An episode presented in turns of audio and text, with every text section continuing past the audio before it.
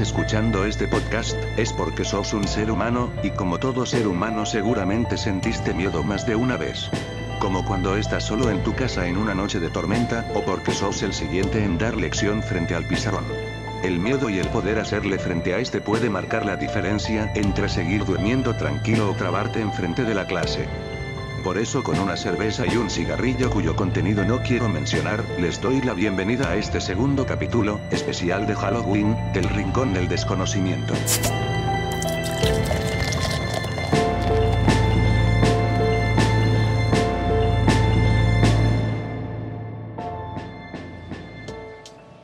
Bueno, en la reunión de hoy eh, estamos los mismos de siempre, que serían el licenciado Mariano, Julián, Mauro, Lautaro, y tenemos dos invitados que son Fera y Ferbe. Y como corresponde a la fecha, estamos tocando el tema que es Halloween, el terror, mitos, leyendas, películas. Y así quiero darle paso al segundo capítulo que es este Rincón del Desconocimiento. Bueno, antes que nada estaría bueno comentarle a la gente que muy probablemente nos están escuchando muchísimo mejor a lo que nos escucharon los dos capítulos, el capítulo piloto y el primer capítulo, Es porque que, ahora... es que las entradas de YouTube ya Claro, para, claro, comprar, claro. ya dieron- para comprar equipo nuevo. Sí. Así que ahora ya, ya tenemos un micrófono, así que la calidad de audio y, también ahora también se van a dar cuenta que ya tenemos una portada fija para los videos, vamos a mantener esa temática de un fondo y una imagen. y ya de a poquito vamos definiendo todas las cosas que queremos hacer con el podcast. Claro, como habíamos dicho, vamos a ir mejorando de a poco, nadie me creía, pero Eh, se pudo. La, la Pero se próxima pudo, se pudo. una casa y Claro. ya, ya puedo empezar a grabar. La Para- próxima grabamos en Miami. Claro. El Sí, capítulo no, una 3 casa ya tenemos el estudio. Pileta, todo. La próxima nos vamos a ir a Nordelta a Ah, hacer- Y bueno, el tema de hoy sería el terror en sí. Hay Porque- mucha controversia con decirle Halloween a esta fecha, porque es como, un chabón, ¿cómo decía eso? Estamos en Argentina. Sí, ¿no? O sea, mucha gente se queja de que celebrar Halloween, Halloween, pero terminamos celebrando lo mismo, pero con un nombre diferente. Y se veía la misma fecha. No es precisamente igual, digamos, son diferentes. Son diferentes culturas, pero se celebra lo mismo, casi No. el Día de los Muertos.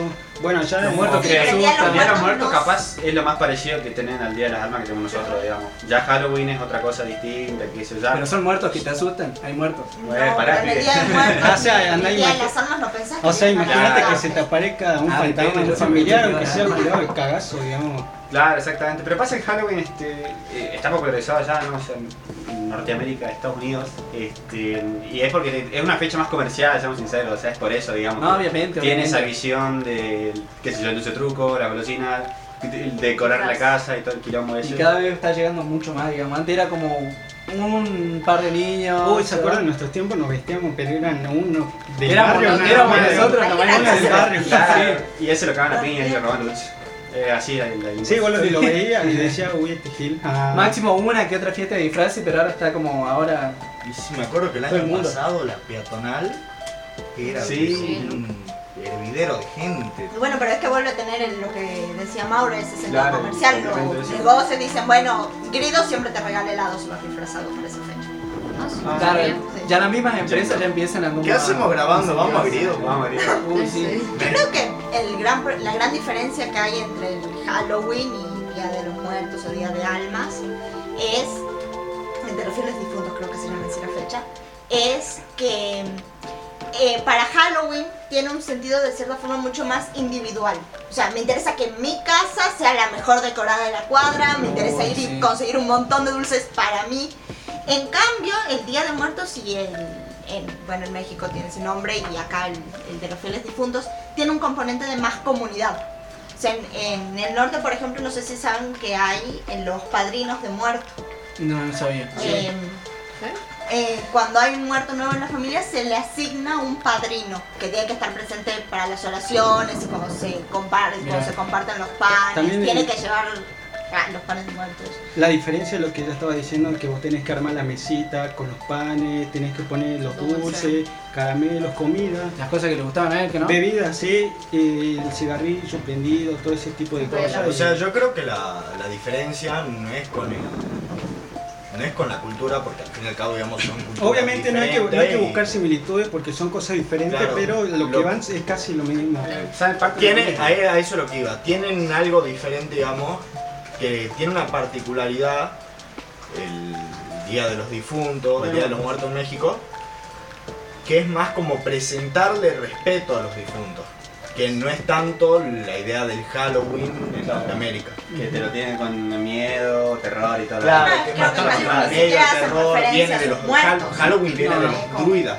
Sí, y también tienen que pensar en, por ejemplo, ¿quién no fue al colegio, a la biblioteca, a querer alquilar, a sacar el libro el típico, los mitos, Uy, mitos y sí. leyendas? Uy, sí, Sí, sí. a mí me lo hicieron O te lo hacían comprar, si no, claro. Claro. Para que lo leas. Era muy bueno. Primario. Yo me acuerdo que yo las cagadas de miedo que me mandé con eso, Uy, digamos, sí, era una cosa de. En esa época que estaba de moda. Mirá, ahí tiene. El amigo tiene un, de barro y ahí se esconde el duende. Sí, Ah, boludo, sí. que nos daba miedo quedarnos hasta tarde jugando a las bolillas porque por ahí aparecía el duende. Sí, o cuando, los vos- videos. o cuando te decían, Claro. se escuchaba una piedrita en el techo porque el duende te está piedrando, este, y- ¿O te acordás? Escucha te robando, no o como dice Fer, este, lo- los videos estos del duende decía duende en vivo y era un. Sí, así no se veía 3GP, nada. viste, Sí, veía un puntito que estaba se horrible, movía. Bueno, Sí. yo, Horrible. yo y Ferbe tenemos una experiencia, algo así. Sí.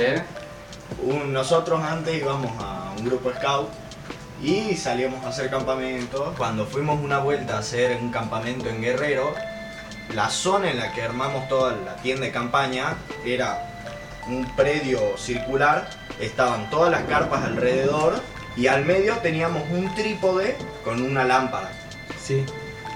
Tuvimos durante toda la noche haciendo guardia. Nosotros en ese momento estábamos en la tropa. En, en los scouts se divide en cuatro ramas. Nosotros estábamos en la tropa, que es la que se encarga básicamente de hacer eso a la noche, digamos, hacer las guardias, ir cada 15, 20 minutos a dar una vuelta por las carpas, que no haya animales cerca, que no esté pasando nada. Y lo primero más interesante fue que tipo 3 de la mañana, que fue el horario que nos tocó a nosotros de guardia, Mm, éramos tres patrullas y nos dividimos de 1 a 2 de la mañana, de 2 a 4 y de 4 a 6. Y a las 6 ya nos teníamos que despertar todos. A mi patrulla le tocó de 3, de 2 a 4. Y a las 3 de la mañana más o menos se empezaron a escuchar los gritos del río como de gente jugando, gente estando de fiesta en el río básicamente. Y nos dimos cuenta que eran nuestros propios gritos haciendo eco. Nunca tuvimos una explicación de por qué pasaba eso, pero todos, todos los que estábamos ahí en la fogata lo escuchamos. Y cuando ya eran casi las 6 de la mañana, ya estaba, ya había varias personas despiertas. Nos estábamos cambiando, poniendo las zapatillas. Claro, y estábamos todos alejados del centro, donde estaba la lámpara en cuestión. Sí, En un momento todos nos dimos vuelta, miramos al centro donde estaba la lámpara, pasó algo corriendo, la tiró a la lámpara y nadie puede identificar qué fue lo que pasó corriendo. Hasta el día de hoy todavía no- nos reímos, digamos, de la anécdota esa. no, y encima. Yo Yo no también. me había reído tanto. Sí, no, No, yo. No, en ese momento no nos reímos. Yo tengo una anécdota que era, por ejemplo, una vez me fui con Mariano y un par de amigos más a la, a la finca de un amigo, ¿viste? A acampar. Mariano se puso en un pedal, lo dejamos, empezó a llover, lo dejamos prácticamente afuera de la lluvia. durmiendo. Dejamos tirado. Que se muere solo.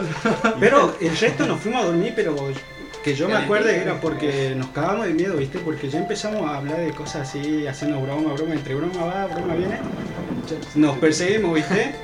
Y fue una cosa de no, ya está, vamos a dormir, ya, llo- ya llovía todo y no, boludo, yo esa noche la pasé re mal porque el otro pelotudo, como también estaban en pedo, eh, se acostaron y se durmieron, ¿viste? Yo me quedé una hora ahí escuchando el, ruido Y de a la todo carpa, eso, ¿viste? Mariano durmiendo bajo la lluvia. Sí, se había vomitado todo este tanto. No, fue muy Se estaba limpiando con la lluvia solo. No, pero a mí me da mucho miedo lo que es todo campo, bosque a la noche. Es como vos no sabés qué te puede salir. Hace- seguramente no te va a salir nada, pero el hecho de estar ahí solo y no sabés. Es la sugestión, digamos, Claro. te sugestiona de todo Sí, lo que puede pasar. Es, es lo que siempre pasa. Por ejemplo, yo acá en mi, en mi casa, mi vieja y todos dicen, hasta yo mismo escucho ruido y veo tipo cosas, ¿viste? Pero son sombras que al fin y al cabo no le doy bola porque eh, el rango de, de los ojos llega a un punto en el que el enfoque se pierde. Entonces el cerebro empieza a darle forma a todo lo que está viendo. Pasa cualquier algo. por ejemplo, pasa algo por la parte donde está Ferbe y y mi cerebro le da una forma de persona. No es que haya algo ahí. Inconscientemente es como que el cerebro busca Claro. eh, relacionarlo con caras Claro. con personas, igual que los dos puntos. En una curva, digamos, vos lo ves como una carita feliz porque tu cerebro lo, lo relaciona y busca una cara ahí. Una similitud. Claro. Eso normalmente, para mí, hay mucha gente que cree en las cosas de terror, fantasmas, todo. Yo también, a mí me interesa, me llama mucho el tema, todo lo que es terror, eh, escuchar leyendas, mitos, incluso, ¿quién no vio los creepypastas de YouTube? De, Sí, bastante. Lo que no, no, ¿viste? Lo que- no, hay, no hay voz que dé más miedo que la de Loquendo, boludo. Sí, ¿viste? A mí los creepy eh, nunca me dieron miedo. No, hay una, hay Capaz voz que da más los miedo creepy que la de adecuados. Loquendo. Puede, puede Pero- ser, siempre tuve la sensación de que es como que el creepy está pensado para hacerte sentir miedo, pero vos sabés está pensado para hacerte sentir miedo. Y me pasa lo parecido con las películas de terror. No, sí. Como sé que está hecho con ese objetivo y no es como que realmente sea una situación que da miedo, no logro que me afecte. Bueno, Claro eso que de esa Pero forma, eso también pasa mucho en las películas. O sea, eh, sabés que vas a ver algo de miedo, entonces cuando por ahí te asustas en uno, que dos, Scream, pero el resto de la película es como, ah, man. Por eso todas las películas de hoy en día ya no. O sea, la pregunta para mí es, que es la pregunta que yo me hago, ¿cuál es el punto de consumir eso, digamos? ¿Cuál es la sensación que buscas? ¿Qué es lo que querés sentir cuando consumís una película de terror Sí. o cuando lees un creepypasta? ¿Qué es lo que estás buscando sentir? El- estás buscando un, un sentirte así incómodo. Me pasa mucho a mí con los juegos de terror, chabón. Es como que me dicen, che, ¿por qué no te jugás este juego? ¿Qué sé yo? Y es como, no le veo el disfrute a decir, ay, chabón, me voy a venir a cagar de miedo con el Outlast. ¿Por qué, Sí. por qué la voy a ir a pasar mal? Claro, Exacto, porque yo, claro, yo estoy diciendo para pasar la piola y Ahí- no, no, no me voy a poner a jugar Sí. de terror, digamos. A, mí, me- a mí me pasa mucho que Fera me hace, me hace ver películas de terror, ¿viste? Y me dice, che, veamos tal película, veamos. Y yo como, mancho, No te paso- van a ver. Yo la, yo la paso mal, digamos. No, me, no. me sugestiono y estoy yo cagado de miedo, cagado de miedo. Entonces, ¿para qué? Digamos, no, no le veo el sentido de A mí lo que me pasó es que nunca me eh, terror en sí, digamos, las películas de terror, porque mirá, te presentaran algo así que te asusta, algo, qué sé yo. La imagen que vos quieras, no, bueno, a menos que sea terror coreano, es, Ah. está igual. Uy, Eso, sí. no, No, eso, eso- eso, hasta eso eso no no. Ah, como esa película que habíamos visto una vuelta de la chica esta que sale por la ventana, ¿viste? Ah, sí, Shooter. Sí, shooter, no. shooter. A eso sí me considero. Uy, sí, esa encima yo tengo una anécdota bien, un cabo de risa. Estábamos en la casa de, de un amigo, ¿viste? Ah, Estábamos con su hermano y otro amigo más. Estábamos viendo la película, ya eran tipo 2, empezó a llover, la empezamos a ver, nos encerramos en una pieza, música full, y de pronto, pum, se corta la luz. Y viste que yo soy, me sugestiono de toque, me cago de miedo y empiezo y salimos por la ventana. Y yo, como siempre, empujo todo para salir primero, ¿viste? Sí, salgo primero que se caen los demás. Salimos, me estoy llegando a la vereda, pum, se corta la luz del, del barrio. No, me pego un man, yo te huevo, juro por. Dios que ahí, si no lloré por suerte, digamos. Entramos, Se prendió la luz, se le encontraste tirarle el piso grande. Sí. entramos y empezamos a tocarle la puerta a su mamá. Su mamá baja así como, ¿qué le pasa a estos pelotudos? Y empezó a llover con todo, trueno, relámpago, y nada, esa fue una noche bien, bien loca, boludo. Encima fue todo coincidencia porque se cortó la luz en la casa, apenas salgo se corta la luz de la calle y empieza a llover con todo. ¿Y que no era que en esa se había cortado también la luz en la película cuando pasó eso? Algo así me habías contado. No, justo estaba por aparecer la, la mina, Ah, la protagonista de terror. chabón, no. Estaba, estaba apareciendo así, tu, tu, tu, tu, se corta la luz. No, No. Yo corro. peor. Yo me voy, yo corro No, y corro. Es que y- eso hice. Ahí tenés que tener talito con el corchazo y está.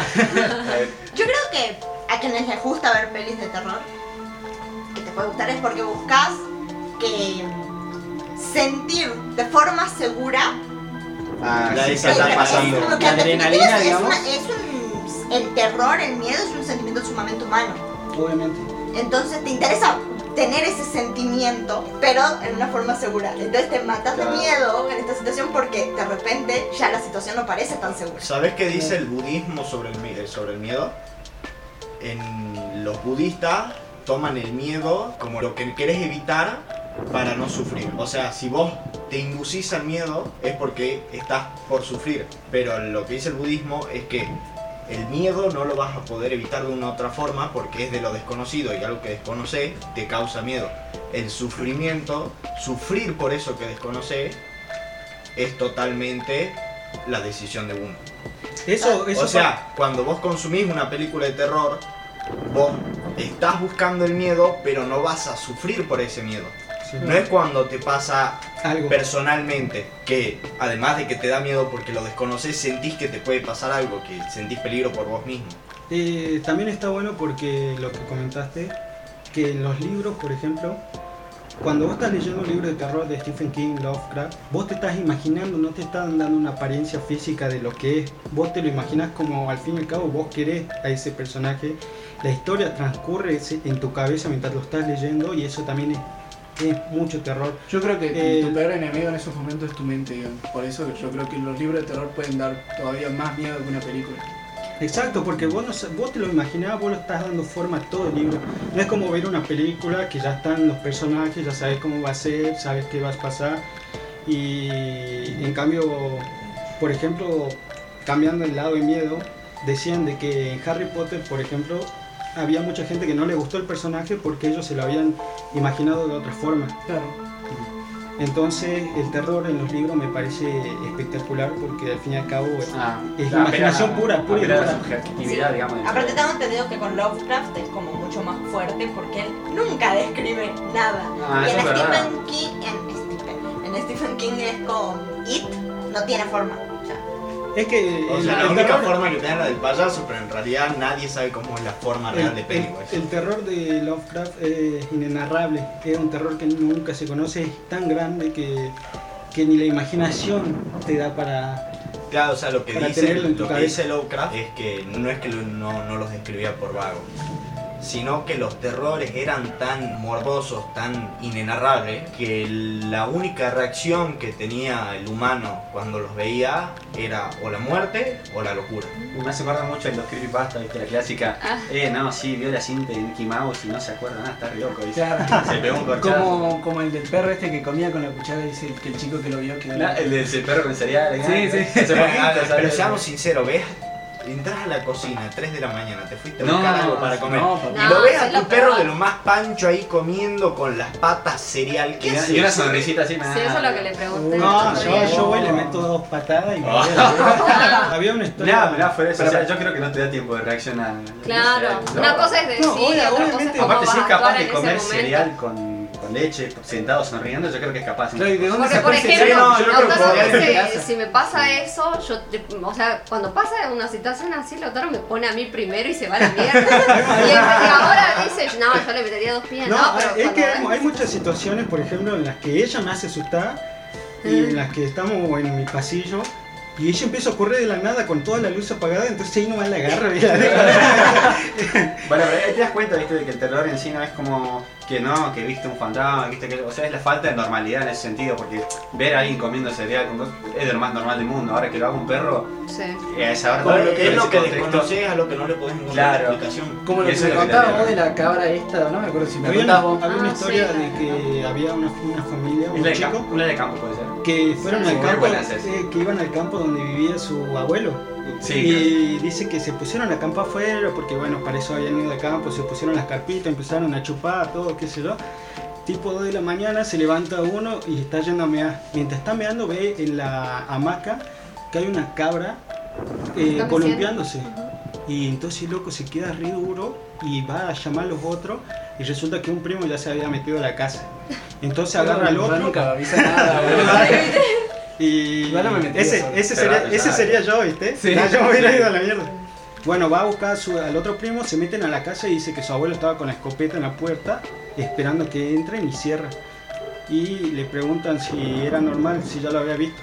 Y el abuelo le responde que nunca lo había visto columpiándose. Ahora imagínate esa situación, estar en ese momento, ver ese tipo de cosas, no, y que tu, y pobre tu abuelo, digamos, que vive Que en el lo tiene como normal, o Amigo, sea. los huevos que tienen los de los de campo, viste. Uh, culiao, Pero porque ellos parece que sí se cruzan con muchas cosas. Yo creo es que, que- esa gente de campo. Igual no yo saben tengo que, mi teoría, saben- yo tengo mi es que teoría también que de- se cruzan con cosas, pero no ex- para mí no existen. Capaz que son Para mí es imaginación. es para gestión pura y dura. Para mí, para mí puede ser porque hay tantas historias en el campo. Por ejemplo, en la, en la edad media no había televisión, no se conectaban mucho la gente con otra, entonces llegaban leyendas de que había hombre lobo.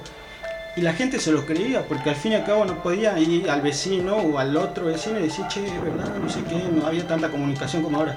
Entonces la imaginación para tener miedo en ese momento era mucho más grande. Sí.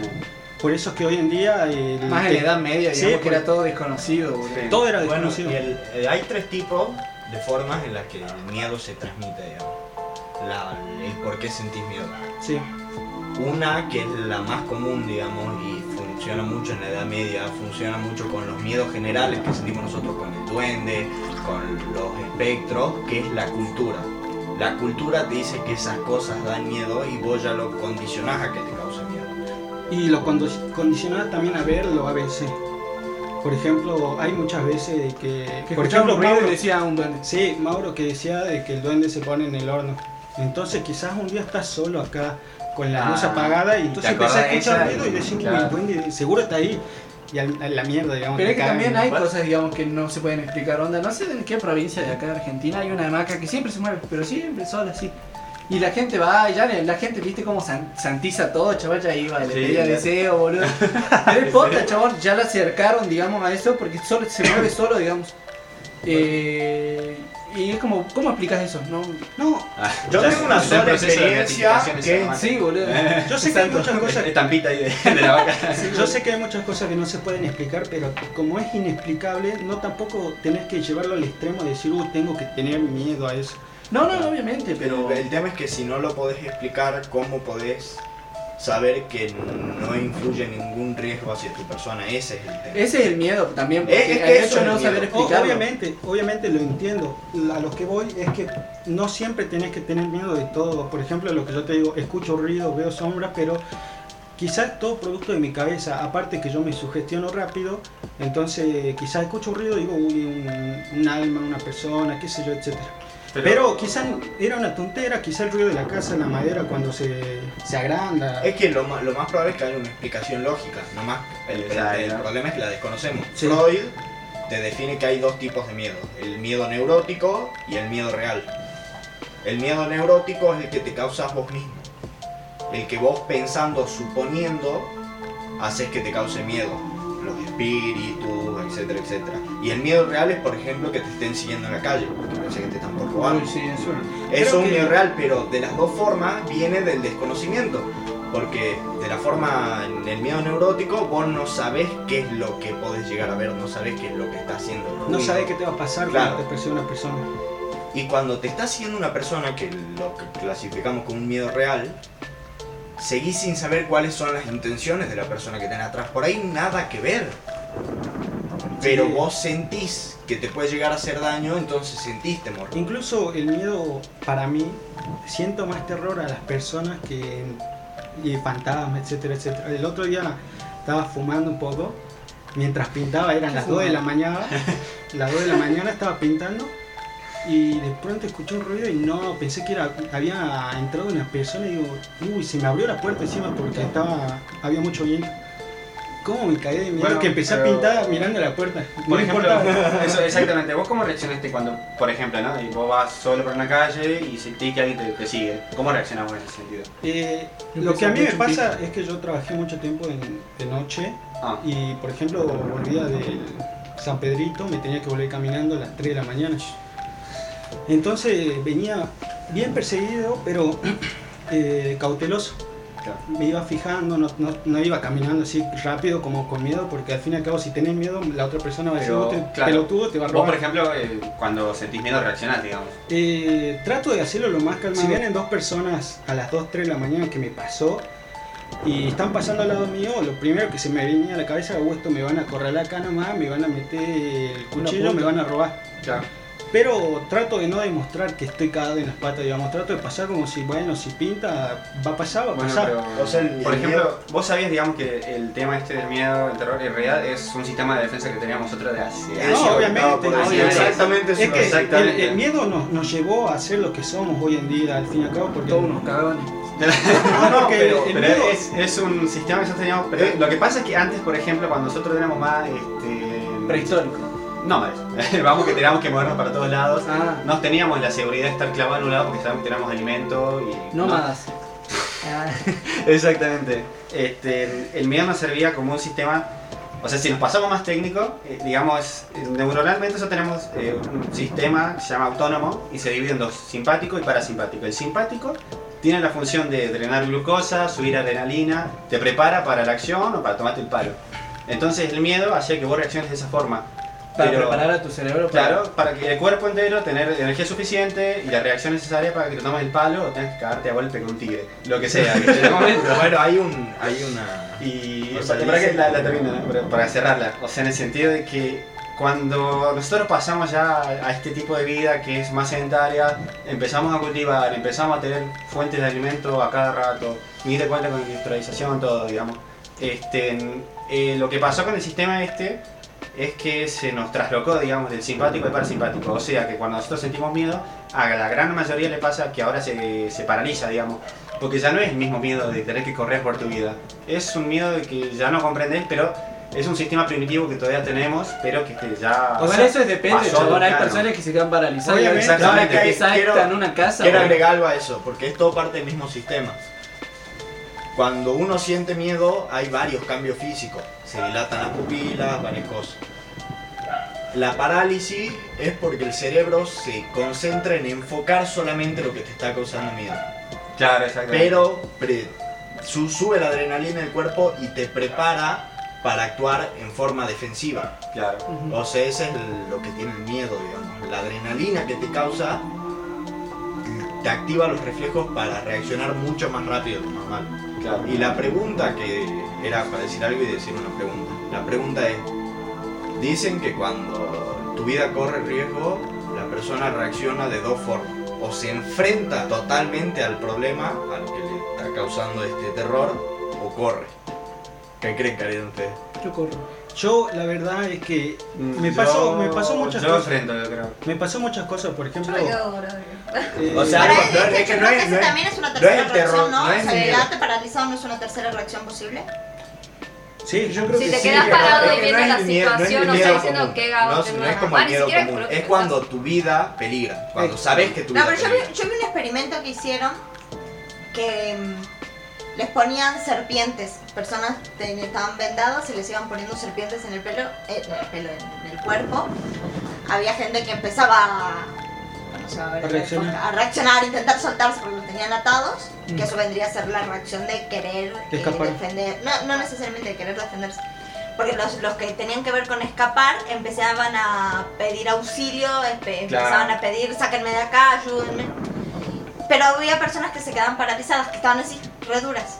Pero Yo que creo también, que si, es- ta- si te estás haciendo el experimento, por ahí no es que estás paralizado, sino que tenés la suficiente paz mental como para saber que en el Ahora, pero los no te experimentadores nada. No, no, es, O sea, te ponían sí se va a cosas- asegurar de que se en la persona. es- es imposible Claro. No porque. te van a decir, te voy a poner una serpiente porque estamos haciendo un experimento para controlar el miedo. Eh, A vos te meten No, en no, una pero o sea, habitación. pero, o sea, Claro. te dicen para qué el experimento. No, No, pero- no, no te dicen. Porque Te dicen, ah. ¿participás en un experimento? Sí, no, listo. pum. No, pero Yo como no mucho, participo como, ni en pedo. como mucho te dicen, mira, es para estudiar tal cosa. No te van a decir, che, te vamos a poner una serpiente acá en el Por ejemplo, Claro, no te dicen cómo, sino que te Pero te dicen... tienen que decir, porque claro, Pero no te hacer tienen que no, no- es un crimen si no te dicen por, para qué te están por Claro, usar un sí, conejillo. te tienen Te que pueden decir para decir, qué. es para estudiar Sí. el miedo, te pueden decir. Por eso, pero Eso si sí, ya, claro. entonces ahí ya sabés, si te dicen es para estudiar el miedo, vos sabés que en tu vida no va a peligrar. Es que no sabés. Es que No no, sabes, sabes. no sabes, muchas, muchas personas tienen fobias y esas fobias no las toleran.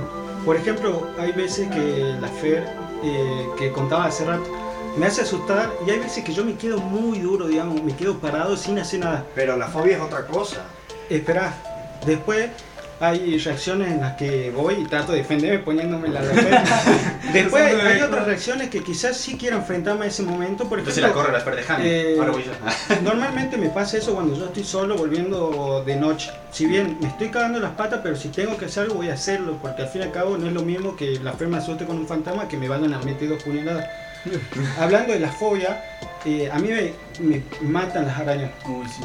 Y A ver, si a ver, vos me pones una araña en este momento, yo me voy a quedar duro. Por más chiquita No, que no sea. es que, no es que te voy a... Ah, no, no, yo me voy a quedar así como... Se te miraba, boludo. Pero la Uy, fobia no, es otra cosa, o sea, la fobia es un tipo de miedo. La fobia se genera en un en- evento, una experiencia traumática, que Traumática. tuviste, la asociaste Y a bueno, araña. pero No el experimento, el experimento, el experimento puede ser de que momento- es que así funciona la fobia. Vos en un momento en el que sentiste mucho terror, tu cerebro asoció Claro. ese terror que a algo que había. pero. O el, capaz que a lo que te estaba causando el terror. el que hay experimento, personas que tienen fobias que no son explicables, por ejemplo, los, el miedo a los sapos, chabón. Hay personas que posta tienen fobia a los sapos y nunca les pasó nada, pero ven un sapo, chabón, y es como una cosa que te saltan. el experimento Es fácilmente no pudo haber no sido de que te explican, te vacío de experimento para comprobar el terror y te analizan de qué fobia tenés vos y con eso te, te utilizan. Quizá eligieron a las personas que tenían miedo a la serpiente y bueno, lo usaron. Ahí, bueno, pero ya sabes más o menos cómo va a ser la generalidad de las reacciones. Man, vos Si las por ejemplo, el otro día estábamos, Pero bueno, pero a vos te interesa saber qué distintos tipos de reacciones. por ejemplo, vos Claro, dijiste, dentro de una fobia. vos Bueno, dijiste- pero ese no es el experimento. Sí, pero vos dijiste que, por ejemplo, no tendrías la reacción que un miedo original. Estábamos hablando el otro día del, del parque de, de miedo, ese de terror que hay en Europa o en Estados Unidos, que te Estados invitan, Unidos. que te pagan si vos durás las 4 No, 10 horas son. 10 horas. Vos, entra- vos dijiste que no entrarías. Claro, pero si vos estás diciendo Pero, justamente pero si eso que suponiendo que, que es entra, mentira, suponiendo que entra, vos sabés lo que vas y sin embargo te vas a caer de miedo. No, Como si es fuera verdad. algo real. Pero ¿por qué tendrías que sentir miedo? Es como, es como ver una película de terror, a eso es lo que voy. Vas a sentir miedo, pero sabes que es un miedo controlado. No vas a sufrir por ese miedo, no tenés por qué sufrir por ese Entonces, miedo. Entonces, Porque sabes que tu vida no está peligrando. Entonces ¿cómo sí al parque ¿Cómo sabés? de... Porque si vas a un parque de diversión en el que matan gente, estarían Ya, todos en cana. No, pero ¿qué tiene que ver si yo te pongo una serpiente para experimentarte y te muerdes por accidente? Te aseguro que en ese experimento no van a usar serpientes en las que pueden peligrar Pero de las quizá- personas quizá- porque van a ir en cana. Y quizá usar un muñeco, pero bueno, lo sabés tener el ojo vendado. Claro. Bueno, pero lo que voy es que si vos estás entrando a ese experimento, eso es lo que quería llegar. Vos entras a ese experimento y te dicen es un experimento para probar el miedo. Sabes que tu vida no peligra porque van a ir en cana. No te va a pasar nada. Sea lo que sea Obviamente, que te pero entonces vos irías a ese parque que decimos nosotros, el de Estados Unidos, que es el parque de No terror. lo haría porque no me gusta sentir Te miedo. pagarían. Bueno, Ah, si me. Depende de cuánto me Te paguen. pagan. Depende es que son, o sea, vos aguantás las 10 horas, las 10 horas, no sé cuánta cantidad son de plata 20 te pagan. horas. 20 mil. 10 horas, 20 pero dólares. nadie, Papá. nadie terminó ese parque de diversiones, porque dicen que es el que más miedo hay en todo el mundo. Bueno, pero sí me animaría a intentarlo. Yo también Ah, O haría. sea, No, pero es por ahí que no lo lograría, pero. Yo no, por ahí me chabón, salgo de es cinco una minutos, cosa pero- que... Sugestionan todos los sentidos, te van a tocar, te van a escupir, leí que te escupen. te Ah, que ponen- debes, debes firmar un papelito que te diga, Sí, "Che, Claro, mira, claro, o te sea, de podemos que te hacer- pegan y de que te matan no te matan, obviamente. No, pero de que te pero pegan que y te te dejan hacen, medio tirado sí, al te piso. pegan y te hacen te, mierda, te- eso no, sí. te, te empujan, te atan, te tiran, No, mo- te no creo tiran que te cosas. puedan pegar. No, no te pegan. vos firmás un No te pegan, no te pegan. No, te, no creo. que te, pueden- te pueden atar, te pueden escupir, te pueden tirar cosas.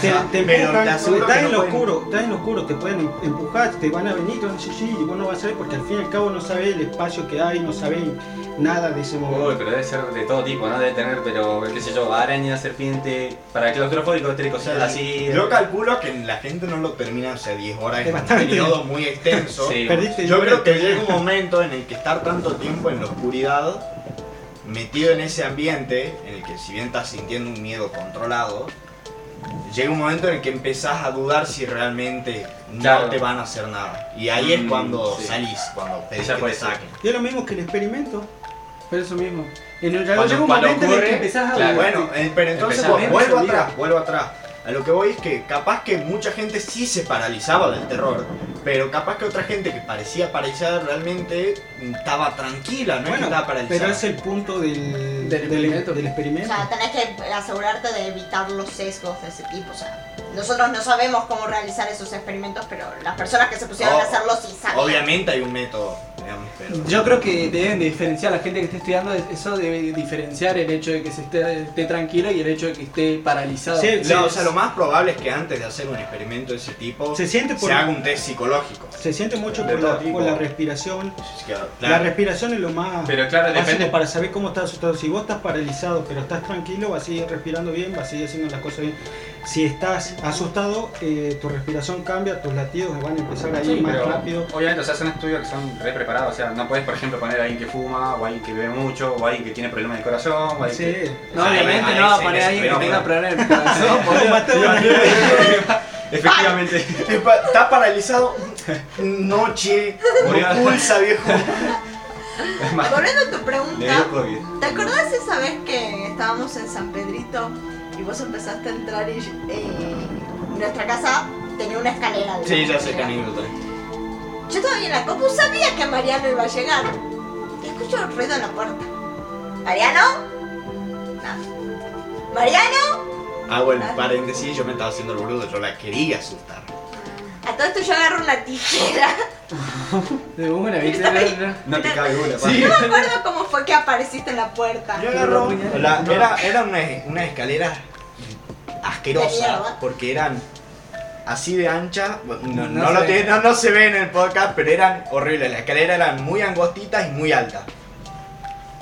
Yo voy subiendo en puntita y en el momento en el que terminaban las escaleras, la puerta estaba a la derecha y ahí estaba la computadora donde estaba la Fera.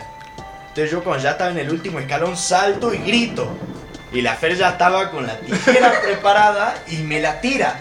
Agradezco a la mala Decí- mujer de mi hermana que la tiró dos metros Pero arriba. decí que te la tiró, amigo, ese. Sí, boludo. Claro, decí que la tiró. Decí que la tiró, amigo.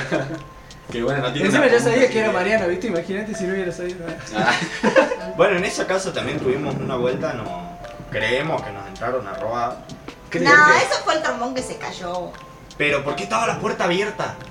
Porque Ah, se también. Ah, también Cuando recordaba. nosotros, Era yo iba a la orquesta, creo que ahí todavía ustedes iban a la orquesta. O por ahí yo ya había dejado, yo ya había dejado, pero todavía no había devuelto el trombón. El punto es que todos llegábamos tipo 10, 11 de la noche a la casa. Siempre a ese horario llegábamos yo, mis hermanos y mi vieja. Sí. Cuando llegamos, abrimos la reja, había que irse un toque para la derecha, había como un patio, te ibas por la derecha, un pasillito, y ahí estaba la puerta de entrada a la casa. Yo paso primero, y cuando llego a la puerta de madera, veo que estaba un poco abierta. Y mi viejo estaba en Ticara, no había forma de que haya nadie en la casa, no tendría que haber nadie en la casa. Entonces yo le hago señas a mi hermana más chiquita para que salga, le meto una patada a la puerta, o sea, pensando en el que podía haber alguien adentro, le meto una patada a la puerta y me vuelvo a la reja. Y ahí cuando yo le metí la patada a la puerta fue cuando escuchamos que algo se cayó. Nos fuimos toda la puerta, lo hablamos un vecino, lo hablamos mi viejo, ahí nomás llegó un amigo de mi viejo, todos con pistola, acá y la cana con rifle, todo. El vecino todo se vino adelante con una. una... ah, Una pistola pistola de silenciador tenía, ¿no? No. tenía silenciador. San Pedrito. ¿ah? Obviamente, obviamente tenía todo el, Ah, todo el permiso, ah. digamos, Sí, ah. para portar más. Gran Theft San Pedrito. Pero el tema fue que dos segundos, no sé, no sé cómo funciona, digamos, pero en ese momento la cana llegó al toque. No. La cana llegó al- llegó tarde, Mariano. Sí. Bueno, no sé, el tema es que llega el amigo mi viejo, La cana llega el vecino y los dos se meten, corte, película, ¿viste? Se meten a la casa, no había nadie. Y el tema es que en esa donde vivíamos estaba justo pegado a muchos depósitos, corralones, entonces Ah, se puede Irse por el techo era Sí, muy fácil. Muy fácil.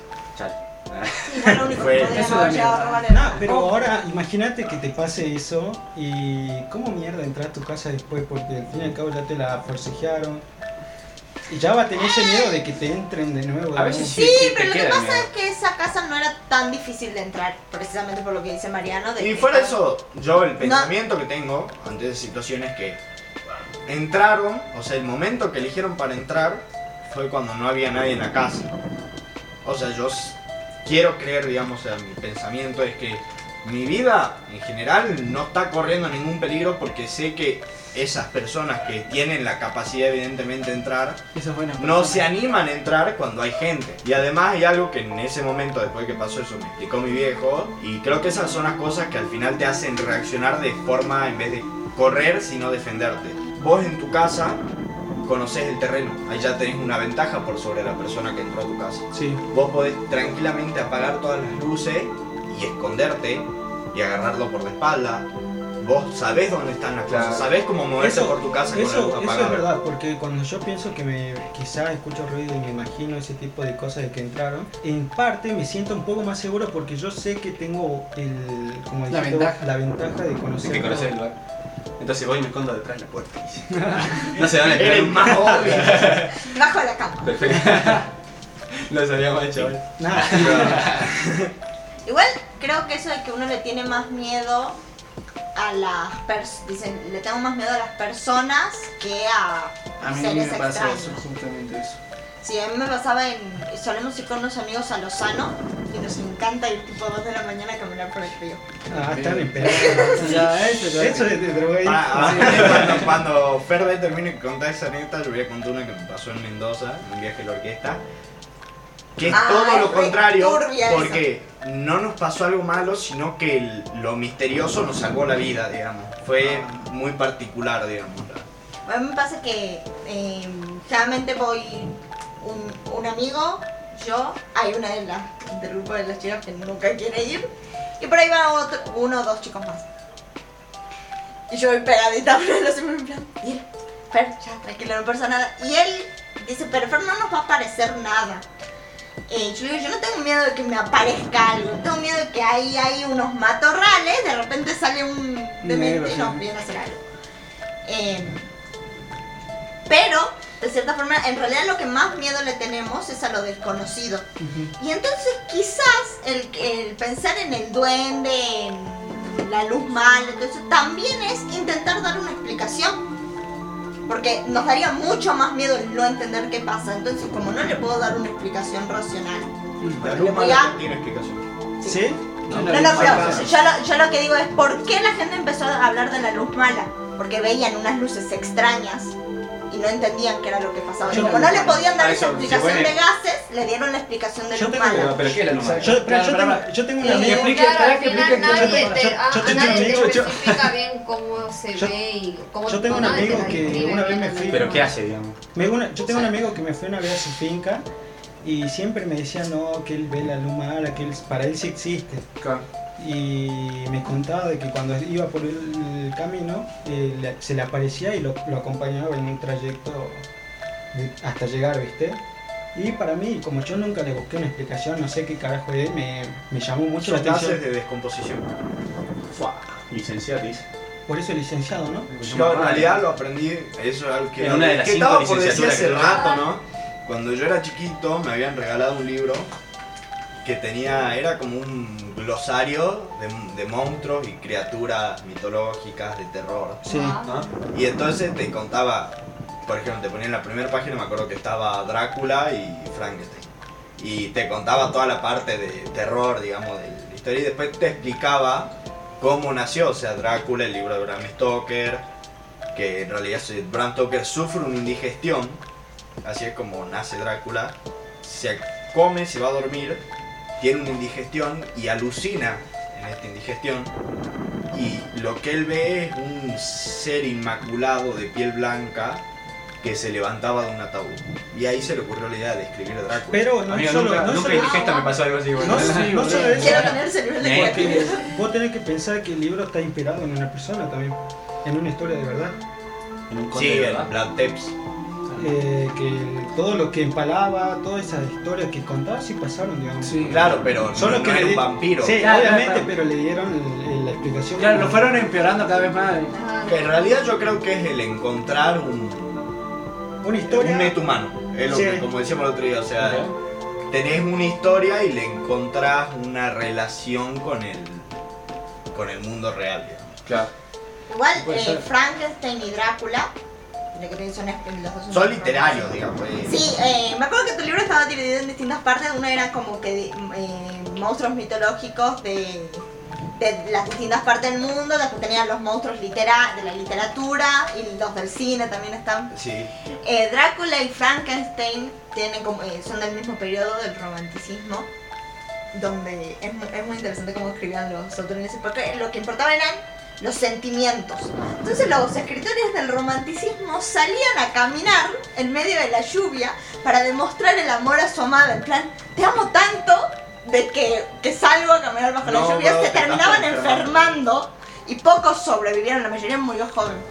Y Mary Shelley, la de Frankenstein, eh, empieza a escribir porque la desafían a que en una noche se habían juntado en una casa con unos amigos. Bueno, Posiblemente no habían era- fumado pero porque esa gente se drogaba. Era porque su Era papá, en la, era su en la papá casa tam- de un conde. su papá también era escritor, digamos. Sí. Sí, era en la casa de un conde y él va con su esposo.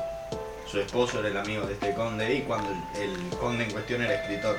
Cuando llegan, el conde los reta a que durante la noche escriban una historia de terror. Sí. Y. ¿Cómo se llama la autora? Mary Mary Shelley. Sin. sin no, no se le ocurría nada, se va a dormir. Y cuando se va a dormir en el sueño, Todo es por sueño, ¿no? causa toda la historia de Frankenstein. No, ¿Pero ustedes leyeron Frankenstein o Drácula? No, No, todavía no, Yo leí. Frankenstein y es la cosa más aburrida del mundo. Porque lo que generaba terror en ese entonces era sobre. eh, ellos jugaban mucho con el tema de la ambientación.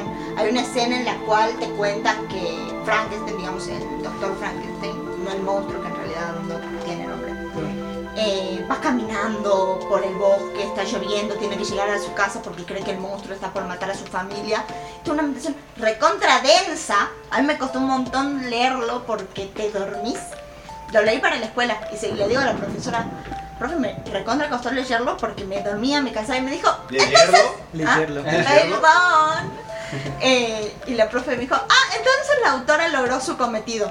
O sea, el, el terror que manejaban en ese momento es completamente distinto a lo que Claro, pensamos ah. ahora. Yo me pegué un cortazo, un en la hueva, puta, leí un libro madre. Ah, pero ¿qué pasó Prefiero con la, eh. Quiero saber qué pasó con lo de la FER que, que estaba contando. De los aros. Sí. Bueno, No, eso. no, de eso, de que yo le tengo, cuando vamos ahí, yo le tengo mucho más miedo a que surja gente del... Ah, ah, sí, sí. Y yo iba ahí lo que iba a contar lo que me pasó en Mendoza. Lo que pasó fue que había un ensayo grande y después nosotros, un grupo de personas, nos quedamos ensayando hasta más tarde. Cuestión que nosotros nos hospedábamos en un lugar separado de ese grupo de personas. Entonces, cuando terminó ese ensayo de este, grupo de personas, agarramos y los acompañamos hasta el lugar donde dormíamos. Y nos teníamos que volver, yo y una amiga, a donde dormíamos nosotros, que era medio afuera de la ciudad.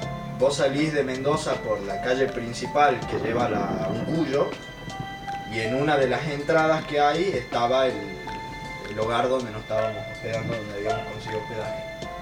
Cuestión que a la vuelta nos perdimos. Cabe mencionar que estábamos en un estado alterado de conciencia. Ah. Sí, No, pasa. Eh, normalmente en eso. nos metimos mal en una entrada y cuando ahí es muy bizarro porque cuando nos metimos en esta entrada vemos que había tipo una concesionaria supermercado no sé qué era y había gente en reposeras ahí lo más tranqui había gente un- unas personas tomando una cerveza justo en la entrada de, de esta concesionaria no me acuerdo qué era era un edificio grande Sí, sí. todo luminoso bien bonito y había un camino oscuro que se Perdía. para adentro. Y vos no veías la salida, vos veías el camino oscuro nomás. Entonces agarramos y decimos, bueno, preguntamos cómo llegar al, al lugar. Agarramos, pregunto, si se tienen que meter por ahí, por el camino oscuro. Perfecto. Y, y terminan, sal- sale a la otra calle, cruzan la calle y ahí está la entrada al lugar. Cuestión que lo dudamos un rato y decimos, bueno, ya fue. Si hay que mandarse, hay que mandarse, porque si nos tardamos más tiempo se van a dar cuenta que nos estamos tardando y ahí va a ser peor el kilómetro. Agarramos y empezamos a caminar por el, por el camino este oscuro, que era literalmente película de terror parecía. O sea, los árboles se metían para arriba, no, no veías para arriba, no veías para los costados, había puros árboles, solamente podías caminar para, adelante.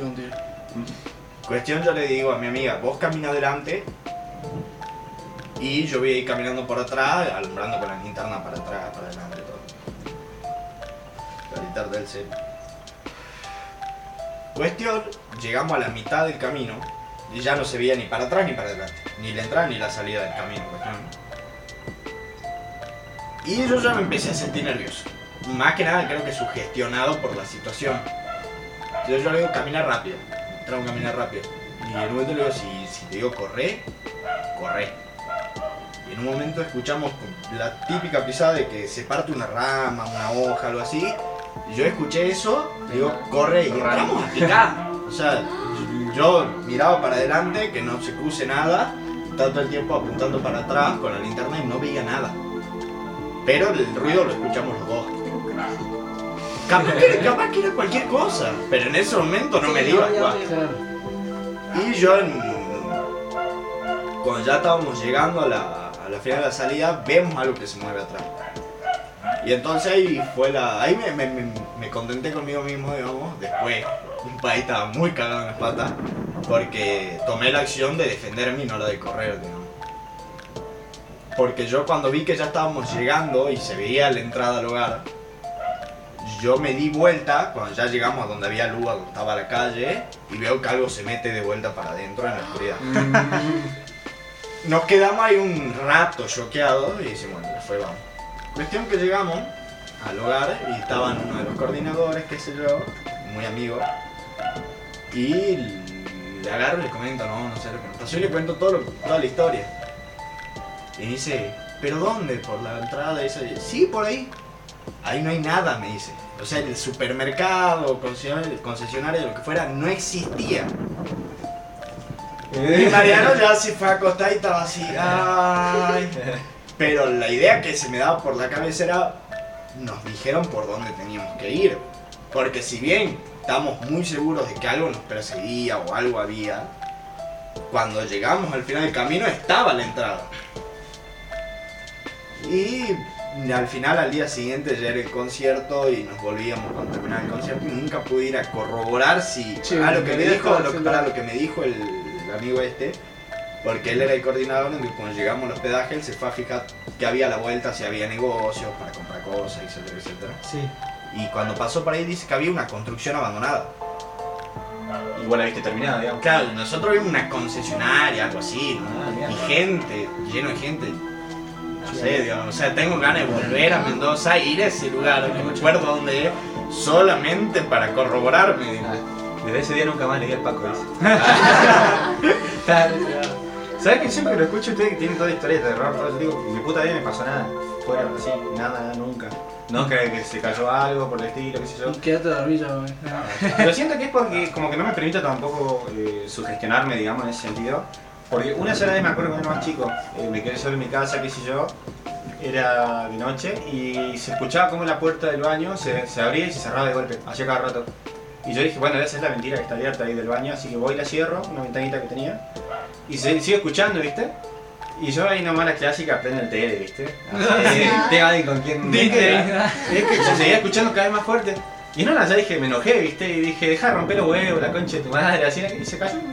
Entonces dije, capaz que me sugestiona y yo mismo me inhibo a sugestionarme, digamos. Eh, y capaz eso- le mato lo divertido a la vida. Me imagino el fantasma ahí. Oh. Ah, qué mala onda. Bueno, me voy. Eso pasa mucho en, en- en muchos temas. Hay un tema que a mí me pasa mucho, por ejemplo, estábamos también en- con un amigo justo acá y estábamos en un estado alterado de conciencia también como Mariano. Uh, y como que ese, ese día, sí, ese día estábamos, yo estaba mal porque se empezaron a escuchar ruido y él también, pero él no, no cree en esas cosas, ¿viste? No cree para nada, no le da miedo y si escucha algo tampoco le da miedo y si ve algo creo que tampoco le daría miedo. Entonces, entonces bueno, empezamos a escuchar y yo me empecé a cagar de miedo y él se me cagaba de risa, me decía no se aguanta si no hay nada, dice, le empezaba a darle lógica pero en ningún momento se asustó. Y bueno, pasó el tiempo, al rato él se va y yo me quedé solo, viste, acá. Todo bien, con él era una cosa, pero cuando me quedé solo, cómo la pasé mal. Y, y así que me vine, me encerré, me puse música a un gocito, Sí. cualquier cosa para pasar miedo, viste. Y así me pasa lo mismo, por ejemplo, cuando estoy muy cagado de miedo o estoy escuchando, me pongo a escuchar música más fuerte para no prestar atención o me prendo la tele, digamos. O de Big Bang Theory. Sí, hay- un tipo, normalmente cuando estás asustado te ve algo de comedia, Sí, cosas sí. que... O ve uno, o pasar Cartoon Network o algo así. que Sí, sí, sí, bueno, no lo veo hace, pasa no veo hace mucho cartón, pero ¿por qué Cuando no? era chico hacía esa, digamos. Cuando Ah, era chico no, esa. no va a Te contratar cagaba Flow, boludo, te pone ahí. Sí, pero bueno. No eh, se ponía bien coraje, peor.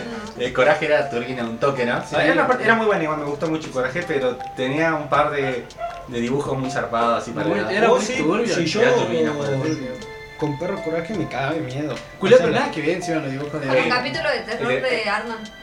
Ah, yo no lo recuerdo. Sí, sí. Ah, sí, el, el capítulo del tren. El del tren. Uh, el del tren, sí, estuvo Sí, yo me acuerdo nomás de El coraje. jinete. De coraje me acuerdo el de, de, de Devuelva la tablilla, que era un coso en 3D hecho, hacía un fantasma que se movía re turbio, amigo. Nah, y, Y una de una que estaba en un departamento y tenía que abrir una, y estaba buscando sé quién y abría una puerta y había una chica tocando el violín o algo así y decía que y coraje viste tira un agua así de tierno viste no qué sé yo y se da la vuelta y te tira un screamer así fuerte. No, pero era. A mí era- de, de Coraje el perro cobarde, el capítulo que así que me quedó grabado. Te lo juro, pero- Eh, creo que de los últimos capítulos, digamos que es cuando le van a dar clases a Coraje porque hace todo mal.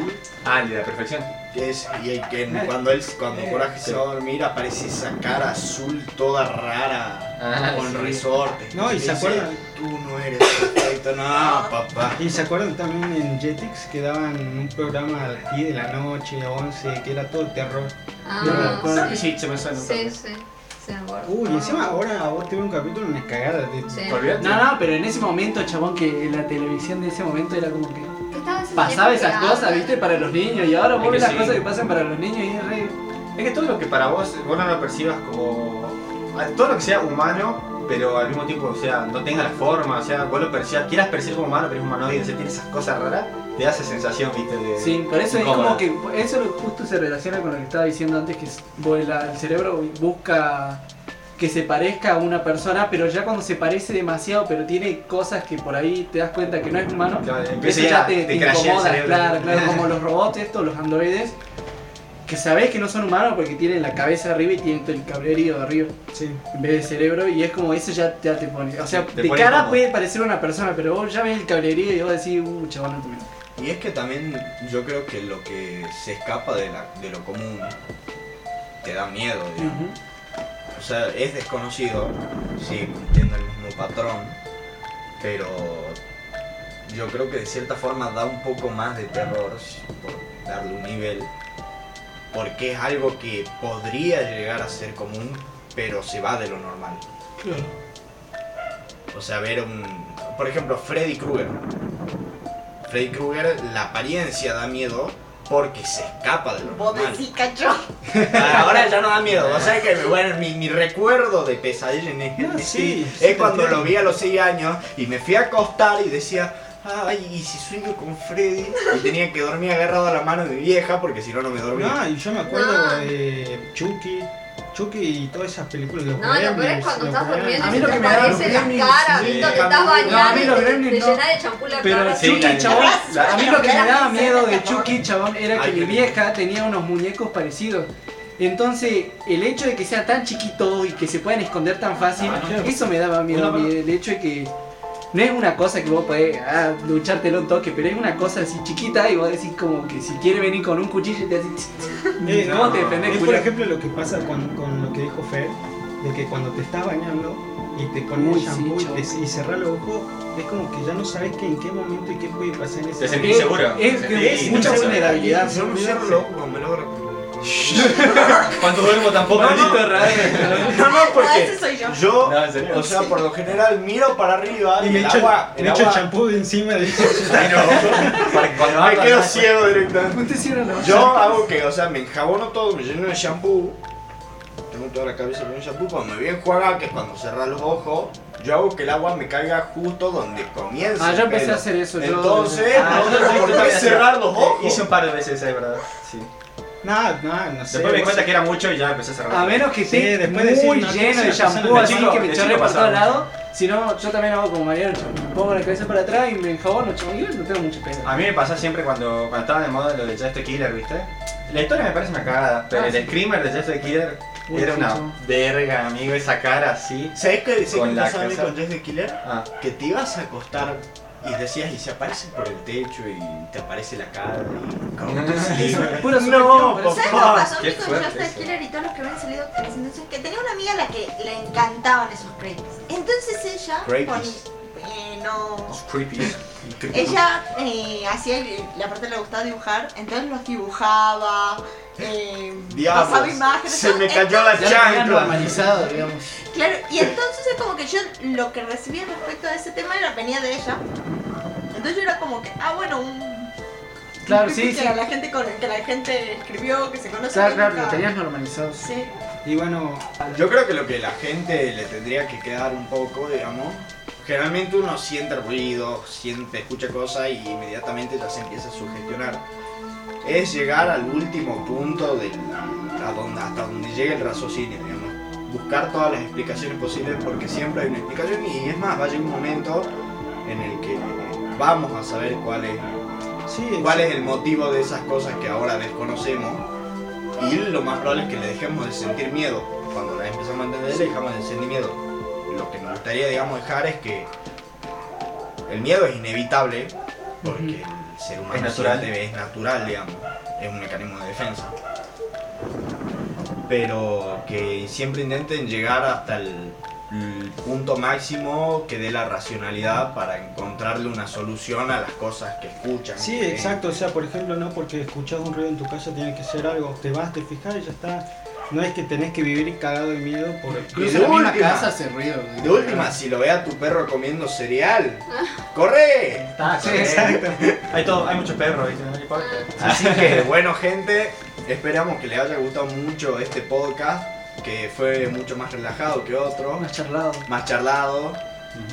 Si Queríamos norte, hacer un especial de Halloween, trajimos a dos invitadas y queríamos que sea un poco más, más ameno, más tranquilo. Así que bueno gente, nos despedimos y nos vemos la próxima semana.